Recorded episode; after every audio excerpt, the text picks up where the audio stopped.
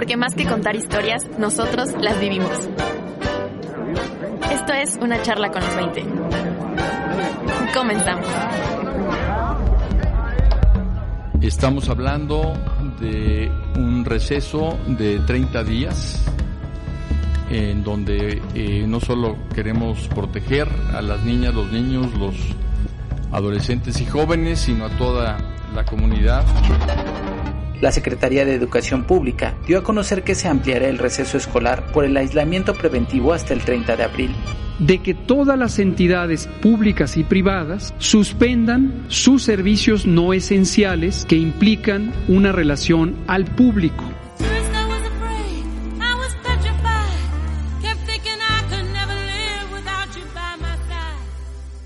Hola amigos, ¿cómo están? Y bienvenidos a un episodio muy especial de Una charla con los 20. Y les digo especial porque este episodio va a ser un poquito diferente. Para darte un poco de contexto, nosotros tuvimos que detener momentáneamente las grabaciones de nuestro podcast la semana en la que íbamos a grabar el siguiente episodio que hablaba sobre la investigación. Tuvimos que detener y cancelar absolutamente todo porque fue justo la semana donde nos pidieron que ya no asistiéramos a clases.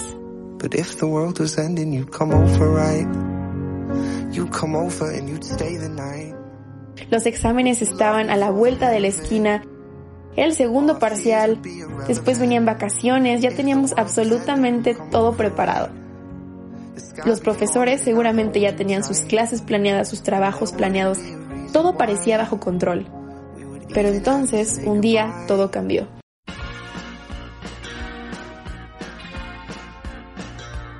El tener que organizar un nuevo sistema a distancia para los profesores ha implicado pues una capacitación muy rápida que afortunadamente nos está dando la UP, dando cursos para utilizar no solamente Moodle, sino otras plataformas para clases virtuales. Y en sí odio las clases en línea, no, no me gustan nada. En sí las clases presenciales son algo completamente diferente que realmente no sabía aprovechar como debía aprovecharlo. También ha sido difícil pues el no tener a los alumnos enfrente y entonces saber cómo retroalimentarlos uno a uno y qué hacer para que se motiven para entrar a las clases virtuales. A mí me parece que perder el contacto con, con los alumnos era uno de, de los primeros aspectos que decidí no hacer Dejar trabajos es una tarea sencilla, pero el poder seguir eh, impartiendo, discutiendo y generando conocimiento con mis alumnos me parecía medular. Hola amigos, ¿qué tal? Mi nombre es Guillermo Antonio Tenorio Cueto. Actualmente eh, soy el director de la licenciatura de gobierno en la Escuela de Gobierno. Eh, no me cabe la menor duda que en la situación en la que estamos, el poder tener contacto con ellos como ellos conmigo puede marcar un diferenciador eh, en cada día que tenemos clase. En realidad yo he tenido mucha suerte porque todos mis alumnos han en su mayoría contribuido a que la clase siga con un nivel de asistencia alto. Mañana no hay clase, mañana no hay clase, mañana. También salen muchos memes en las redes sociales sobre cómo durante la cuarentena los maestros nos están dejando más tarea que los maestros, al menos en comunicación, están dejando más tarea o más trabajos. La carga de trabajo es lo que más ha cambiado, ya que como dije antes, algunas clases no se pueden dar vía Hangouts o vía videollamada. Entonces los profesores en busca de balancear tantito como la carga de trabajo, lo que han hecho es saturarnos de tareas, saturarnos de proyectos, saturarnos de, trabajos eh, inclusive innecesarios. Hola, soy Marianuki, estoy en cuarto semestre y lo que más odio de esta cuarentena es no poder ver a mis amigos y amigas. Ahorita están atascándonos horriblemente de tareas. Que vaya, solo los están dejando para, para compensar que no estamos teniendo clases en línea o que no estamos teniendo clases presenciales, vaya. O sea, el número de tareas que sean nunca va a comparar con, con una clase presencial, jamás. Uy, la carga de trabajo fue algo muy polémico desde el principio. Yo veía a mis compañeros, incluso a mí mismo me incluyo, quejándonos de que era mucho y justamente como que a los profesores se les olvidó la semana de exámenes y nos aventaron tarea y tarea y tarea, ensayos de cinco cuartillas, y de muchas palabras y aparte leer y aparte los proyectos que ya teníamos y luego estudiar. Entonces todo eso se nos contó y además lo que te digo que nos teníamos que adaptar a una nueva forma de trabajo que era de educación a distancia, algo a lo que no estamos acostumbrados. Hola amigos, soy Sergio Sánchez de cuarto semestre y bueno, soy el vicepresidente del Consejo de Alumnos de Comunicación.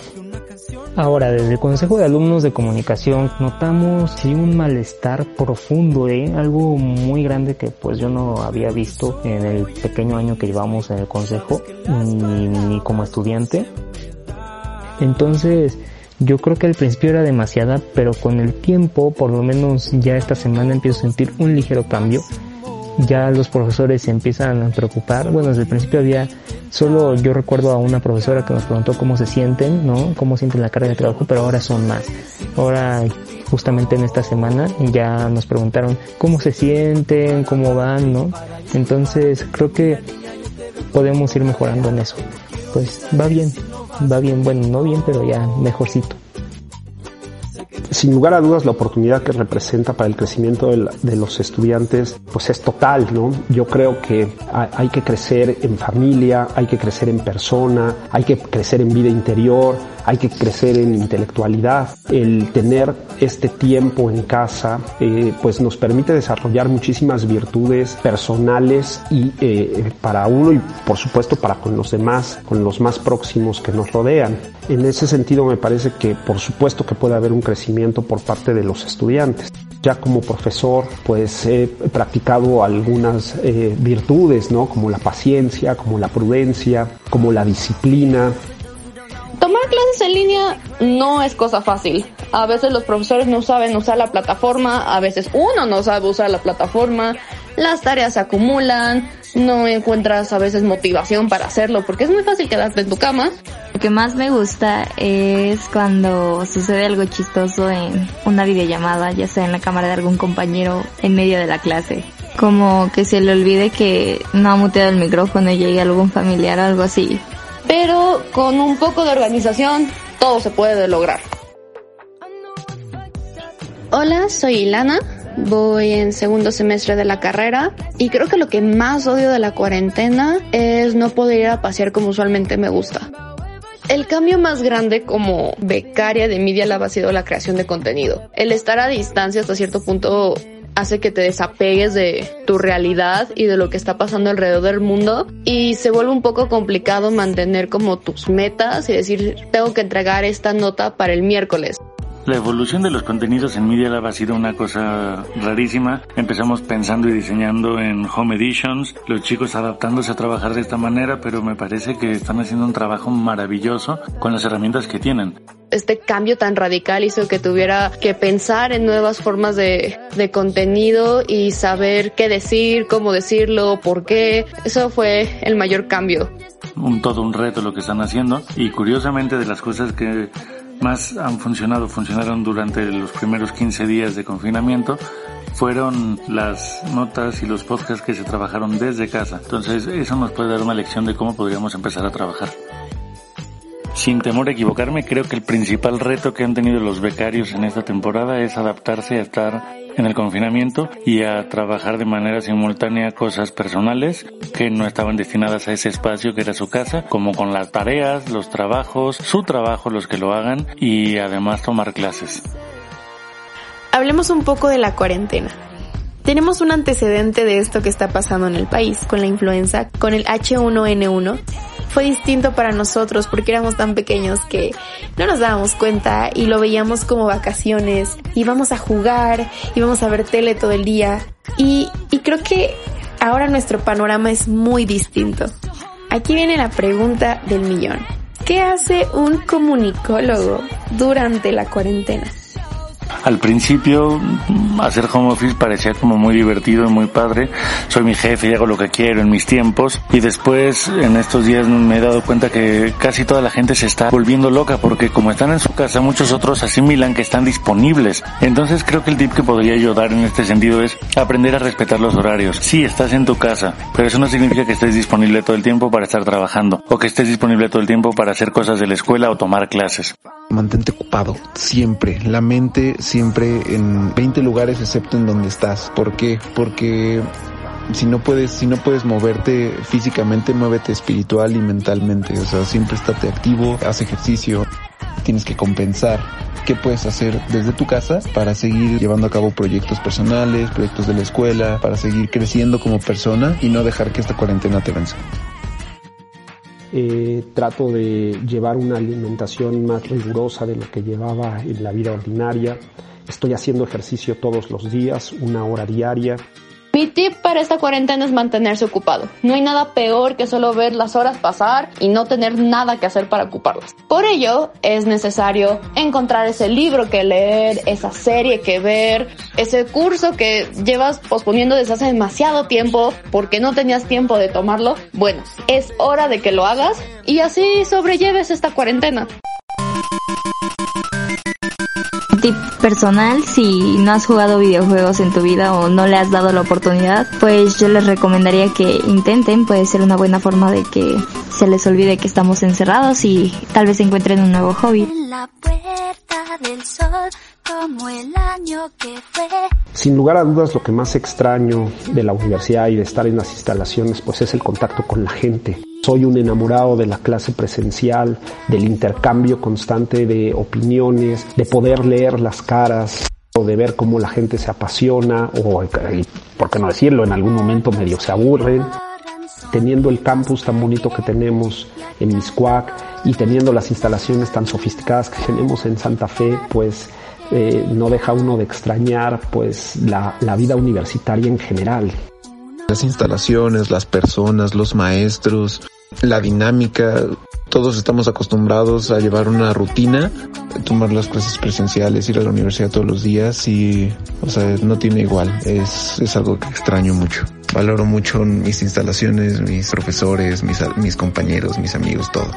Lo que más extraño de ir a la universidad y de estar por allá es convivir con los chicos, ver cómo se emocionan, cómo se estresan, cómo están contentos, cómo están tristes, pero extraño mucho esa parte de la convivencia. Y lo que he aprendido a valorar muchísimo de este confinamiento ahorita es que estoy en mi casa, que estoy con mis hijas, que estoy con mi familia y estoy teniendo una convivencia que creo que nunca habíamos tenido tanto tiempo de tantas actividades y eso está padrísimo.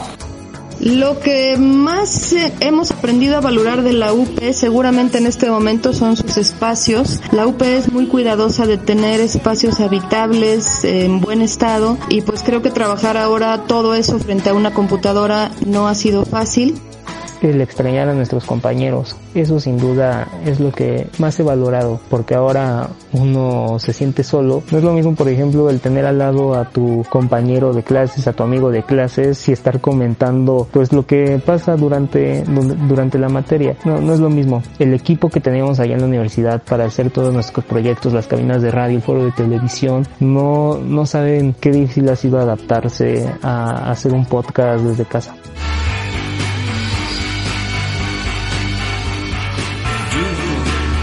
¿Qué haré cuando acabe la cuarentena? Eh, citando la, la hermosísima película de Jojo Rabbit, bailaré.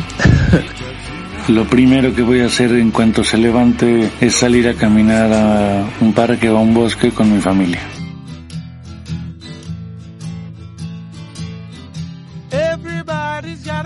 Voy a ir a ver a toda mi familia, cómo están. Y claro, si existe alguna manera de ayudar a los demás que hayan quedado muchos afectados, voy a buscar la manera de hacerlo.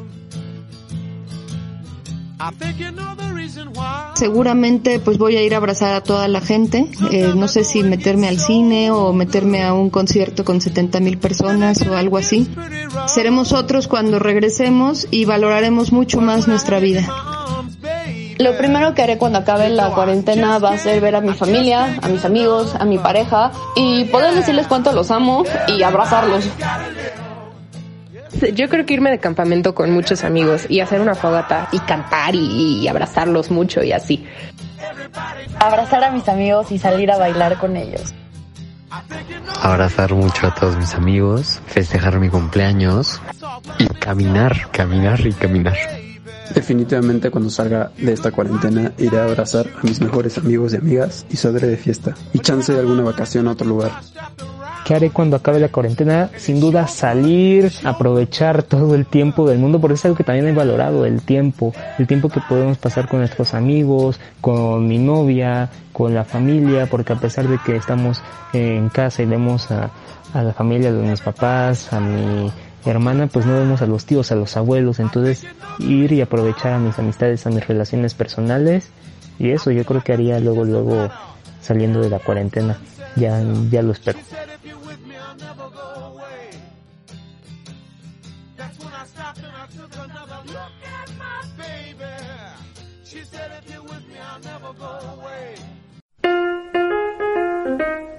Las cosas buenas también terminan. Pero no para siempre. Hasta la próxima. Esto fue Una charla con los 20.